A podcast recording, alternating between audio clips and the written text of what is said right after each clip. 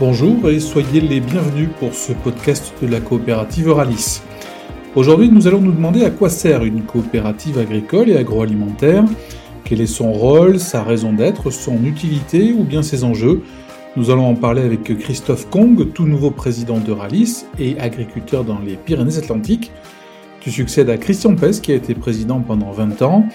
Autre invité, Jean-Baptiste Casalet, agriculteur lui aussi dans les Pyrénées-Atlantiques. Nous retrouverons également depuis Bordeaux Philippe Sommer, délégué de la coopération agricole en Nouvelle-Aquitaine. Avec lui, nous reviendrons sur les idées reçues autour des coopératives. Pour m'accompagner durant cette émission, Anaïs Labiel. Anaïs, bonjour. Et l'on commence par des questions express pour mieux découvrir nos deux invités. Oui, et pour commencer cet entretien, messieurs, est-ce que vous pourriez nous expliquer pourquoi vous êtes devenu adhérent Je commence Allez, Christophe. Donc, euh, moi, tout d'abord, euh, je suis adhérent euh, parce que je me suis installé euh, avec ma mère dans une ARL qui, elle, était déjà adhérente. Et mon grand-père était adhérent, puisque le premier compte chez nous a été ouvert en 1938. Donc on a connu la CACBA, la COP de Pau et, moi Euralis. Et moi, ça fait 24 euh, années que, que je travaille avec le même référent. Jean-Baptiste? Oui, pour moi, à peu près le même parcours. moi, je suis adhérent puisque je suis installé en ERL avec mon père. Euh, depuis 2017. Euh, l'exploitation est adhérente euh, chez Euralis par mon grand-père. donc ça fait un certain moment et voilà pourquoi et comment on est devenu adhérent. Si aujourd'hui je devais, devenir adhérent, ça, serait parce que la, coopérative m'accompagne dans mes activités tout au long de l'année, en me fournissant des matières premières, en m'apportant le conseil et en étant, je dirais, le, mon bras commercial. Donc vous êtes euh, adhérent, mais vous êtes aussi administrateur de la coopérative. Est-ce que vous pouvez nous expliquer comment on devient administrateur?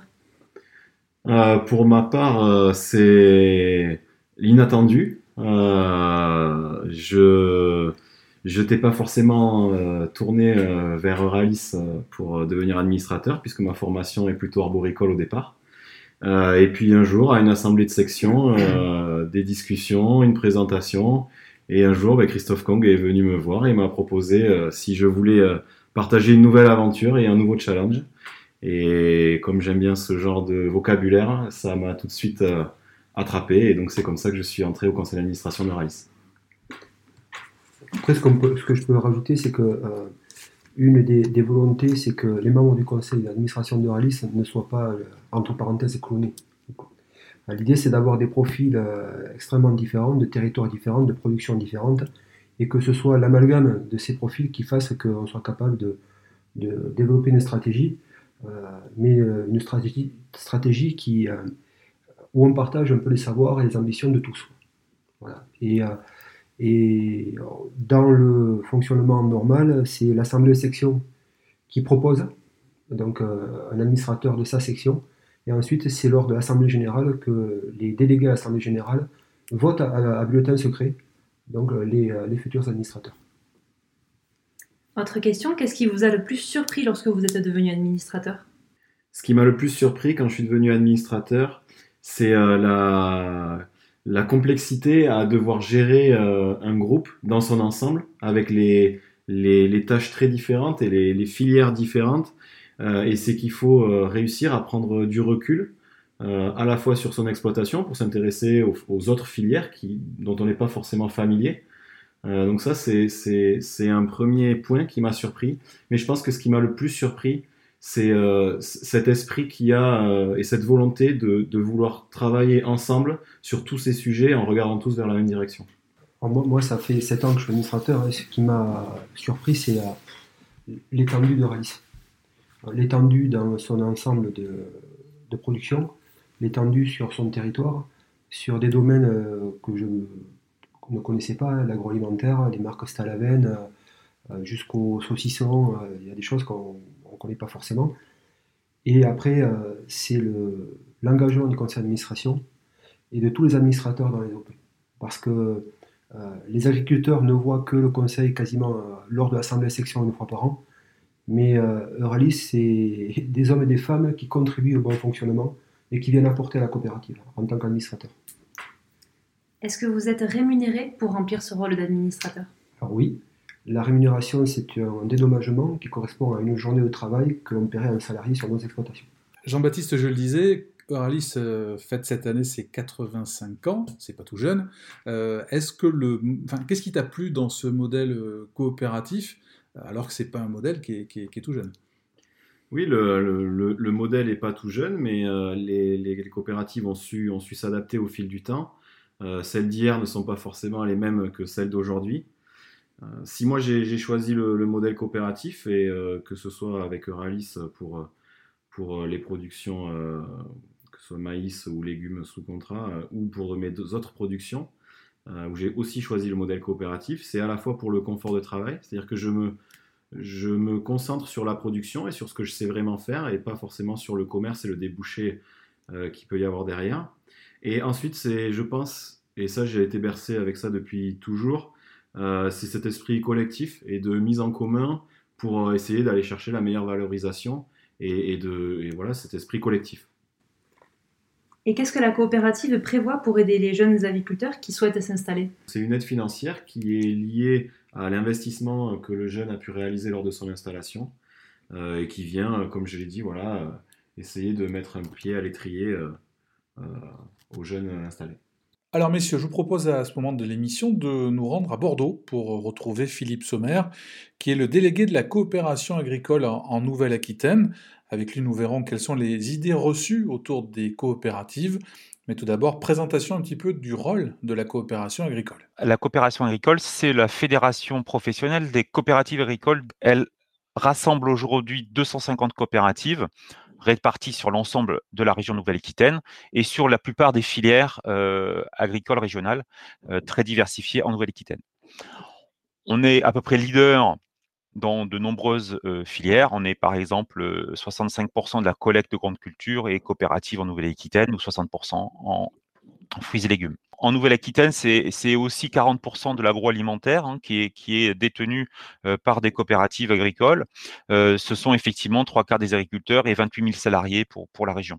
On va essayer de, répondre à, quelques idées reçues autour de des coopératives, de ce qui se dit, euh, et donc d'essayer aussi de, préciser et de faire un peu de pédagogie autour de, ce monde qui est pas forcément euh, pas forcément connu. Alors première idée reçue, les coopératives n'appartiennent plus aux agriculteurs qui ne décident plus de rien. Il faudrait rappeler les fondements en fait d'une coopérative agricole. Euh, ce sont des entreprises à vocation économique, mais qui ont un modèle d'organisation très particulier dans lesquels en fait seuls euh, les euh, associés coopérateurs, les agriculteurs, peuvent détenir des parts sociales. En cela, elle n'est ni rachetable, ni opéable, ni délocalisable. Et en outre, dans le mode de gouvernance des coopératives, euh, ce sont les agriculteurs, uniquement les agriculteurs, qui décident des orientations au travers de plusieurs instances, l'Assemblée générale, dans lesquelles ce sont eux qui votent à la fois les comptes, le quitus et qui est l'ILCA. Et le deuxième organe majeur de gouvernance d'une coopérative, c'est le conseil d'administration, qui est également constitué exclusivement d'associés coopérateurs. Et c'est lui qui est euh, en charge et responsable de euh, la décision euh, de gestion de la stratégie de la coopérative. Tout agriculteur qui a envie de s'impliquer au travers du conseil de section, de sa participation active aux AG et éventuellement au conseil d'administration pèsera très fortement sur les orientations et les décisions de la coopérative agricole. Deuxième idée reçue, les coopératives sont devenues, alors pas toutes, hein, mais des mastodontes. Aujourd'hui, on, le rappelle, et, le chiffre est à peu près le même en région Nouvelle-Aquitaine ou au niveau national, 85 à 90% des coopératives sont des PME, c'est-à-dire qu'elles ont moins de 250 salariés. Donc c'est au contraire de ce qu'on peut imaginer. Euh, plutôt des petites structures très réparties sur les territoires, puisqu'elles sont à 85% avec un siège en zone rurale. Et l'autre, question autour de la taille, c'est, la taille n'est pas une fin en soi, évidemment, mais elle n'est pas aussi un obstacle au, bon fonctionnement d'une coopérative. Hein. On a des très grandes coopératives qui fonctionnent avec un lien direct avec les agriculteurs. Euh, il suffit de, mettre la bonne organisation, la bonne gouvernance, et la taille sera dans ces cas-là plutôt un facteur de compétitivité au service de leurs associés coopérateurs, en pouvant peser sur les marchés, en meilleure valorisation des productions de, la coopération et des agriculteurs, ou en pouvant investir pour le long terme. Troisième idée reçue, les coopératives n'ont aucun intérêt pour les jeunes. Aujourd'hui, on le voit très bien que les valeurs qui ont sous-tendu à la création de ces coopératives, les valeurs de solidarité, de mutualisation, d'entraide, sont des valeurs qui sont très actuelles. On, le voit bien au travers de l'économie sociale et solidaire qui est extrêmement plébiscitée, des coopératives d'ouvriers, des coopératives de salariés qui sont aussi très très plébiscités, qui sont euh, dynamiques en termes de création. Euh, de, en termes de création. on le voit, le modèle n'est pas du tout dépassé. Il faut, par contre, que les coopératives s'adaptent dans les euh, solutions qu'elles apportent aux jeunes. Et, si je reviens un peu aux jeunes, aujourd'hui, le métier d'agriculteur est extrêmement complexe. Il y a la conduite technique de l'exploitation, la gestion économique, le choix des orientations stratégiques. Je vais vers le bio, vers HVE, vers euh, d'autres euh, certifications, quel type de production. Il faut optimiser sa commercialisation. Et cela, ça requiert un très grand nombre de compétences. Et, aujourd'hui, un certain nombre de jeunes veulent également un peu plus de temps pour euh, vivre comme tout le monde. Et, et, la coopérative, en apportant un certain nombre de services, en apportant un certain nombre de compétences à ces jeunes permet de répondre à, ces nouvelles aspirations. Et à côté de cela, la coopérative met souvent en place des outils d'aide financiers, techniques, pour accompagner les jeunes. C'est ce qu'on appelle les chartes d'installation. Et, là-dessus, avec ces outils-là, on, répond véritablement à une demande des jeunes et à un véritable intérêt pour s'installer en coopérative. D'ailleurs, aujourd'hui, 8 jeunes qui s'installent sur 10 continuent d'adhérer à la coopérative de l'exploitation du cédant. Comment vous voyez euh, l'avenir, non pas de Ralis, mais du, secteur coopératif, justement? C'est un secteur qui va connaître un développement par rapport à tout ce que vous venez d'expliquer? Aujourd'hui, la crise du Covid a remis sur le devant de la scène la question de la souveraineté alimentaire des Français. On l'a vu au printemps, un élan très très important du consommateur à la recherche de produits français. C'était peut-être une notion que les Français et les consommateurs avaient perdu. Et, là, on l'a vu tout à l'heure, les coopératives sont quand même des acteurs majeurs, hein, des leaders dans la plupart des filières agricoles. Et, elles en sont donc un, acteur demain majeur pour répondre à ces aspirations. En parallèle, la coopération agricole, en tant que syndicat professionnel, est en train d'élaborer sa stratégie à 2030, au travers de valeurs qui sont les valeurs fondamentales de la coopération. Et on a une raison d'être qui est sortie, bâtisseur solidaire d'une alimentation durable au service de, territoires vivants. Je, crois que cette aspiration euh, va répondre à, euh, l'ensemble des demandes euh, des Français.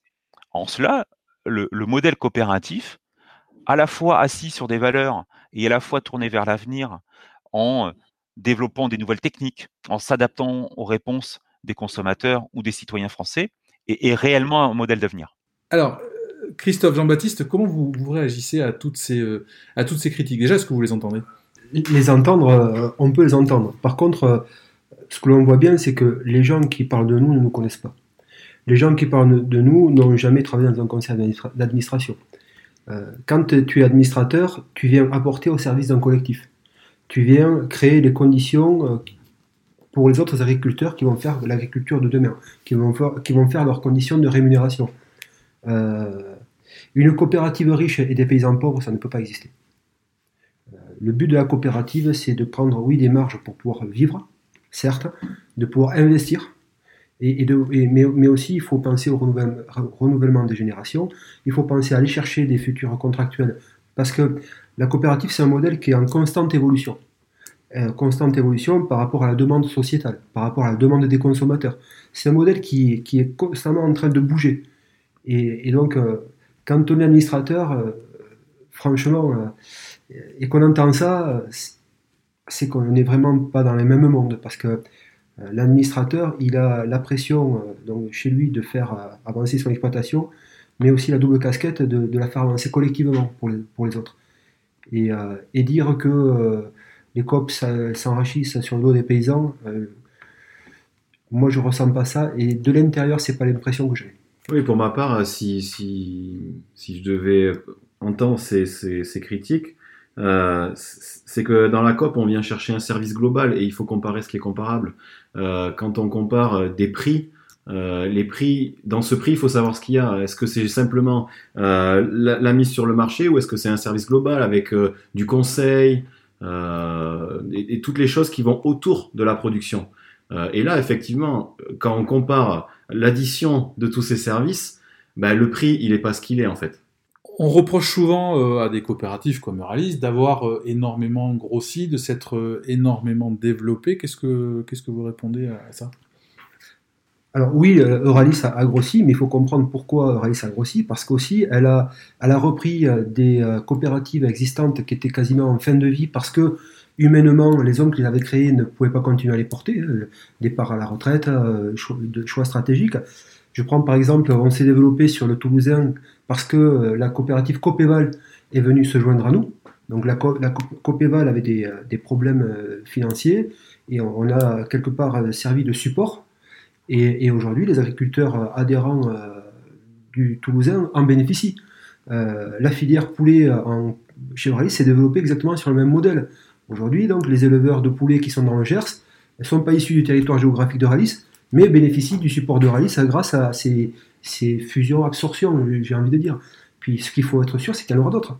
Euralis et d'autres ont su euh, saisir des opportunités euh, et ça a été, c'est aussi une manière d'aller chercher de la valeur ajoutée euh, sur des territoires extérieurs, que ce soit à l'étranger ou sur le territoire national, pour ramener cette valeur ajoutée sur le territoire historique de la coopérative. À ce titre, euh, on peut faire un parallèle sur les semences. Hein. quand Euralis s'est installé en Ukraine, on a été décrié parce que les gens d'ici pensaient qu'on allait partir là-bas en, les abandonnant ici, ce qui est totalement le contraire. Ce qu'on peut dire aujourd'hui, c'est que euh, la production euh, à l'Est qui a été développée permet d'avoir une assiette encore plus, large et qui bénéficie aux gens d'ici. Et, euh, ce que je disais aux, assemblées sections, c'est que il faut partir là-bas pour rester ici. C'est ça qu'il faut avoir en tête. Si Euralis Semence était resté sur son petit territoire, Euralis Semence aurait disparu. Anaïs, on passe à, un autre domaine pour essayer de bien comprendre comment s'organise en fait une, coopérative euh, et la répartition des, des, rôles. Oui, sur notre coopérative, on voit bien qu'il y a donc un conseil d'administration, mais aussi une direction générale. Comment se passent les échanges et qui décide quoi? Le conseil d'administration définit la, stratégie et la feuille de route. C'est un peu comme si on voulait partir en vacances et que le conseil d'administration disait on veut aller à Strasbourg et c'est ensuite au directeur de choisir les chemins qu'il faut emprunter pour aller à Strasbourg. Et de choisir la voiture, les hommes qui vont conduire et, les moyens et le carburant. C'est un peu dans cet état d'esprit. Nous, on définit un objectif et le directeur écrit la partition qui permet d'atteindre de, cet objectif-là. C'est ça le fonctionnement entre le conseil d'administration et la, la, direction générale. Donc Euralis, c'est une entreprise de 1,3 milliard d'euros de chiffre d'affaires qui emploie pas loin de 6000 collaborateurs. Est-ce que vous suivez des formations pour bien maîtriser les sujets et pour piloter les dossiers sur lesquels vous travaillez? Euh, Oui, alors euh, moi en tant que nouvel euh, arrivant dans le conseil d'administration, j'ai beaucoup, j'ai vraiment besoin de, formation hein, sur, sur ces sujets-là et sur tous les autres.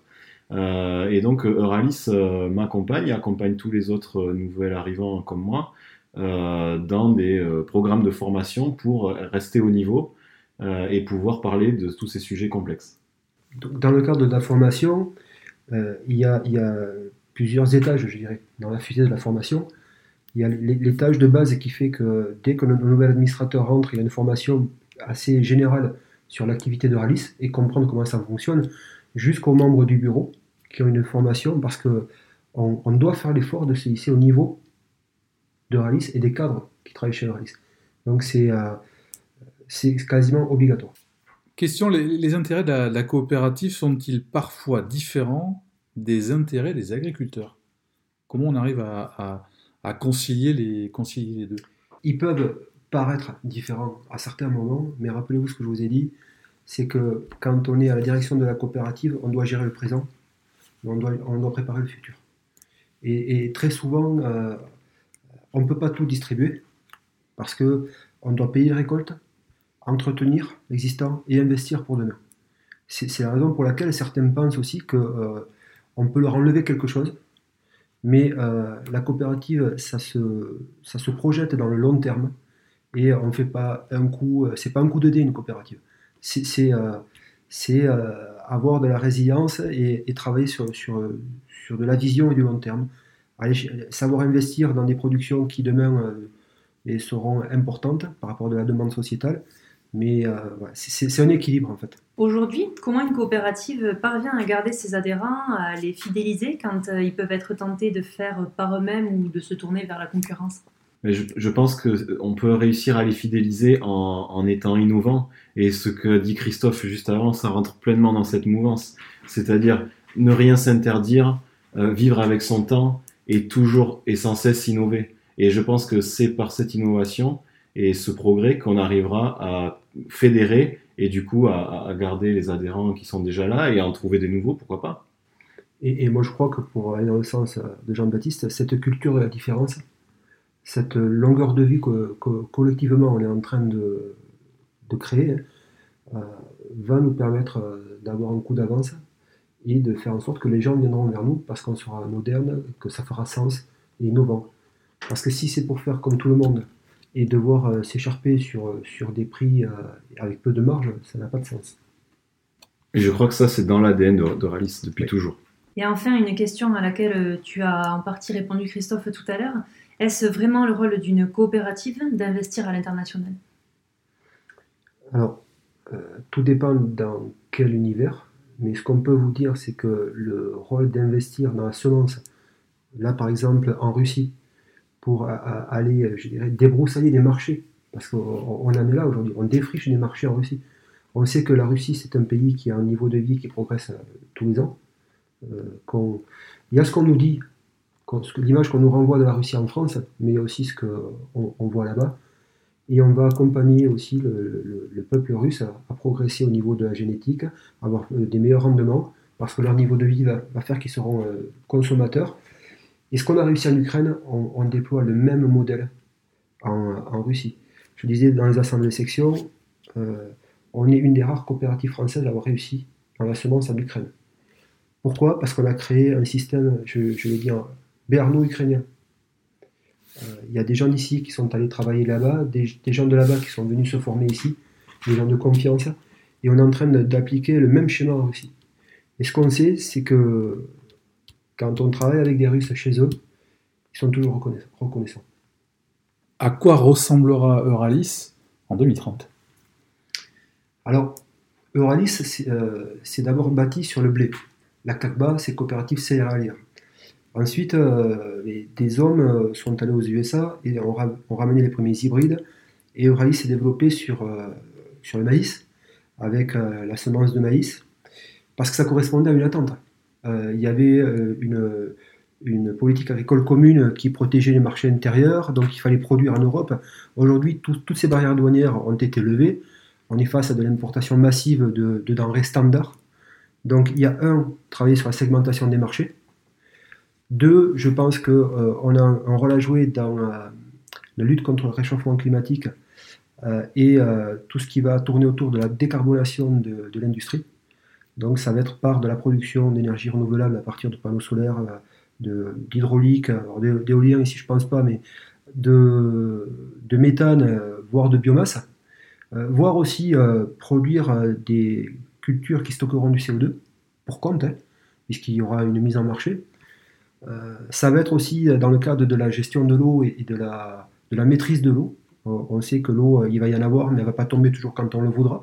Donc on doit travailler à la déficience de l'eau, c'est les enjeux. Tout ce qui est produit biocontrôle, tout ce qui est euh, méthode euh, de traitement alternative, puisque euh, on travaille sur des matériaux, des matériels innovants avec des startups. Et l'objectif justement de la coopérative, c'est que chaque adhérent puisse avoir le service le plus high-tech possible et que le progrès soit accessible à tous. Et ensuite, je pense qu'on va avoir aussi des productions très en proximité, par rapport à des clients consommateurs qui vivent euh, autour de nos zones de chalandise, mais aussi des productions en proximité de nos clients transformateurs. Et ça, avec de la contractualisation et, des enjeux HVE3, des, concepts un peu environnementaux et, qui seront surtout durables. Parce que je pense qu'avec ce qui se passe sur la Covid, il se peut que durablement on ait moins d'échanges intercontinentaux comme on a pu le voir, euh, et que donc on, va fixer des zones de, consommation hein, autour de nous, et on le voit aujourd'hui avec euh, l'essor des, points verts. Hein. C'est un constat. Hein. je pense que ça, ça va continuer à s'accentuer. Donc ça, c'est pour les productions agricoles. D'un point de vue euh, alimentation, alimentaire, puisqu'on a aussi une, partie assez forte là-dessus, et voire même une partie recherche et une partie semences. Ce je vais parler d'abord de, de, la partie alimentaire. Ce qu'on peut constater, c'est que on est sur les produits, euh, sans euh, conservateur, sans euh, nitrite ajouté. Donc on rentre dans, ces, nouvelles gammes de produits qui sont censés être plus sains, qui sont plus sains. Ça c'est pour la partie Stalaven, donc boucher traiteur et, plat cuisiné. Ensuite on a la partie foie gras où là, je pense que du foie gras il s'en mangera toujours mais qu'il y aura peut-être moins de clients. Donc on doit aussi adapter un modèle de production plus élitiste pour faire que ce, produit euh, regagne son rang. C'est un produit de luxe, de fête, et qui pour moi ne doit pas se brader, qui doit se payer au juste prix. Donc on va travailler en ce sens-là. Puis après, pour revenir aux semences, euh, quand on voit la lutte contre le changement climatique, la génétique va prendre tout son sens et on se doit d'être acteur et pas spectateur. on parlait des NBT donc euh, il n'y aura pas d'OGM en France et pas en Europe, mais euh, aujourd'hui on a vu que le, génie moléculaire et euh, génétique peut permettre, sans faire des OGM, de, gagner en efficience et, puis permettre de lutter contre certaines attaques d'insectes pour se passer aussi de, produits chimiques. On doit être dans cette course-là et, et je pense qu'on se donne les moyens d'être un acteur important dedans. Bien, merci beaucoup d'avoir euh, accepté de répondre à toutes, ces, à toutes ces questions et à très bientôt pour un nouveau podcast.